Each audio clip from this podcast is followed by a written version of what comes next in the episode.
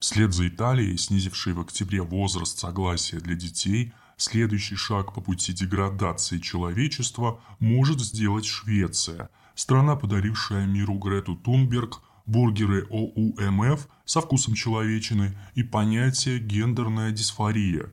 Термин означает несоответствие биологического пола тому, который приписывает себе человек.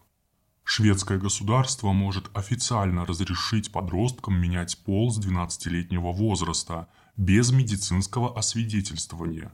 Потребуется только согласие опекуна. Одновременно Министерством по общественным делам страны разработаны и предложены для рассмотрения два законопроекта.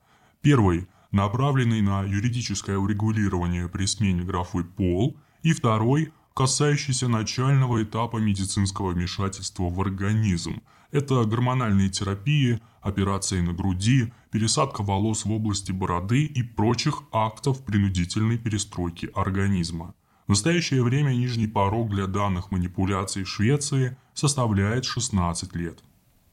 Предполагаемое нововведение всячески поддерживается RFSL Undumar – местной ЛГБТ-организации, идеологи которой сводят все жизненные проблемы молодежи к рождению не в своем теле.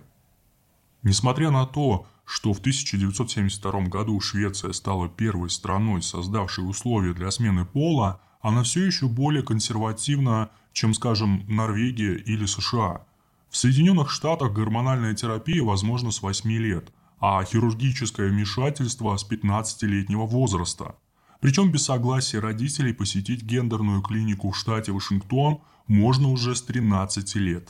Число таких медицинских учреждений, предлагающих трансгендерный переход, подскочило с двух в 2007 году до 50 в нынешнее время.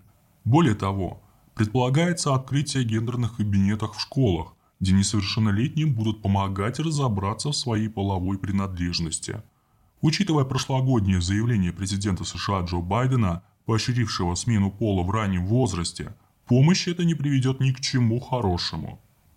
В Швеции это уже вторая попытка глобалистов снизить возраст для принятия необратимого решения. Предыдущий законопроект, предложенный RFSL Ундумар и предполагавший утвердить второй этап медицинского вмешательства, хирургические манипуляции на половых органах с 15 лет, общественность смогла отклонить. Пока консерваторам удается отстоять планку 18 лет, что соответствует возрасту совершеннолетия. Такая отсрочка дает небольшой шанс молодежи сделать самостоятельные выводы под натиском агрессивной рекламы сторонников смены пола. Шведское общественное издание SVT в свое время пыталось осветить дальнейшую судьбу пациентов гендерных клиник – Исследования проводили журналисты программы «Миссия. Проверка». Итоги были настораживающими. Как говорится, семь раз отмерь, один раз отрежь. С возрастом многие молодые люди раскаялись в экспериментах над собственным телом. Со слов несовершеннолетних и их родителей, никакой другой помощи, кроме как предложения о смене пола, подросткам не предлагалось. Все это устроено неправильно и ненормально – Отозвалась о назначенном гормональном лечении девушка по имени Мика. Обещанного врачами избавления от депрессии она не дождалась и вовремя приняла решение остановить инъекции тестостерона.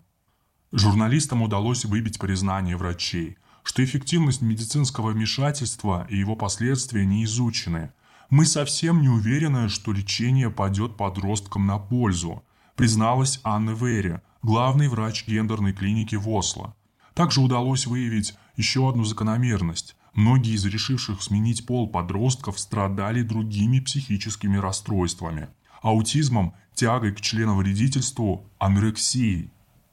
К лету 2021 года количество молодых людей, недовольных последствиями трансгендерного перехода, возросло настолько, что известная больница при Каролинском институте в Стокгольме отказалась назначать несовершеннолетним гормональную терапию.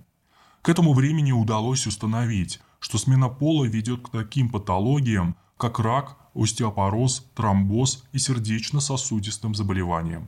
По данным французского издания Le Figaro, диагноз гендерная дисфория в Швеции ставился слишком часто. Его получали 70-80% несовершеннолетних, обратившихся к психиатрам с банальными расстройствами, депрессией, чувством тревоги. В результате за последние 10 лет число подростков, решивших сменить пол, возросло на 1500%. Шведский психиатр Свен Роман объясняет ситуацию тем, что лобная доля мозга, формирующая оценку совершаемым поступкам, формируется у человека только к 25-летнему возрасту. Поэтому планку для принятия решения о смене пола необходимо поднять до 25 лет во избежании последствий.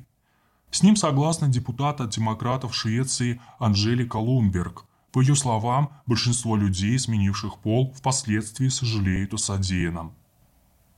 При рассмотрении накопленной информации становится очевидно, что законопроект снова разделит шведское общество.